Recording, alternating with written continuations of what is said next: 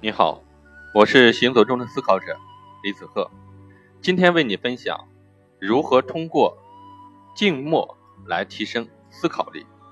那今天的内容呢，会给你落地的方法，学完呢就可以使用。首先，我们来讲一讲什么是静默这个词啊，这两年我们在很多书中或者听到很多大咖都提到过。那关于静默，我的理解是独处、静静的思考、自我反思的一种能力。这种能力呢，需要我们每个人不断的去修炼。我认为静默是提升思想的非常有效的方式之一。通过静默，我们可以有效的提升思考力，让大脑定期的休息，保持足够的活力。静默的好处有很多，拿摄影来举个例子。很多人喜欢拍照，但是总觉得手机拍的没有单反清楚，甚至觉得有的时候拍的很模糊。其实很多时候，拍照模糊未必是手机摄像头像素不够，还有这种情况就是你的手机镜头脏了，所以拍出的效果就很差，和实际的景象呢有很大的偏差。同样呢，看人也是如此，人和人之间的沟通，有的时候难免呢会发生一些误会，带了情绪的沟通。就是脏了的镜头，看人一定会出现偏差。这个时候呢，最好的方式是通过静默，把你不好的情绪抹掉之后再去沟通。有本书叫做《爱有八种能力》，里面讲到坦诚是一项非常重要的能力。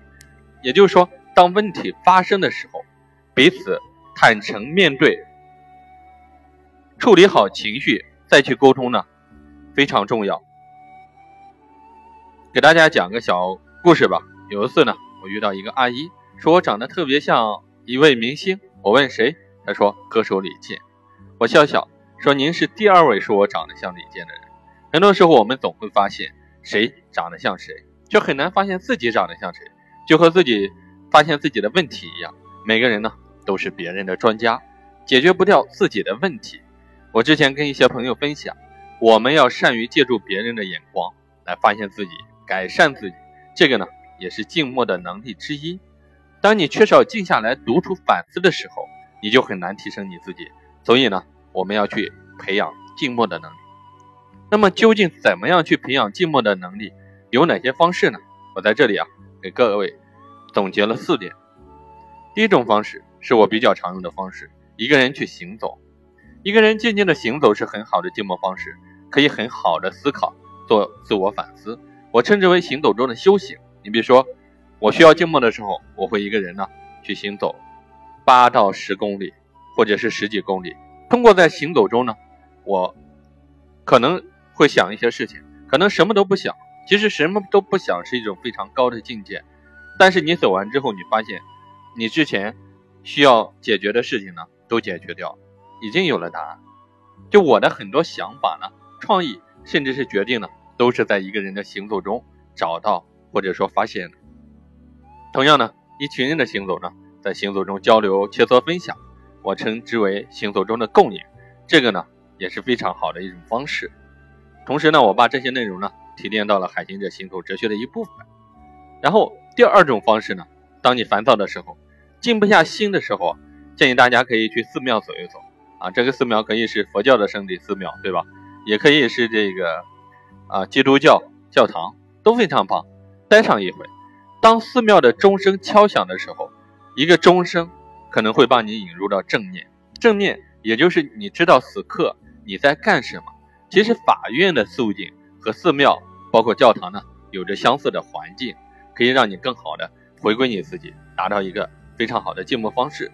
第三种方式呢，是我认识的一位新朋友分享的，他是一位企业的老板，采用静默的方式。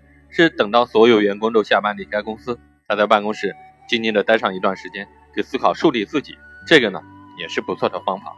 第四种方式，也是之前和朋友交流所得，他进门的方式呢很简单，找一辆公交车坐上，静静的看着窗外，可能什么都想，可能什么都不想呢，直到公交车到达终点再坐回来。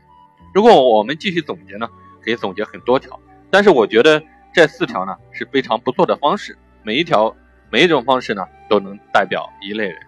最重要的是，你要找到适合自己的方式去尝试，养成静默的习惯，学会感恩，学做好人，不断反思，用学习者的方式去修炼自己的静默能力。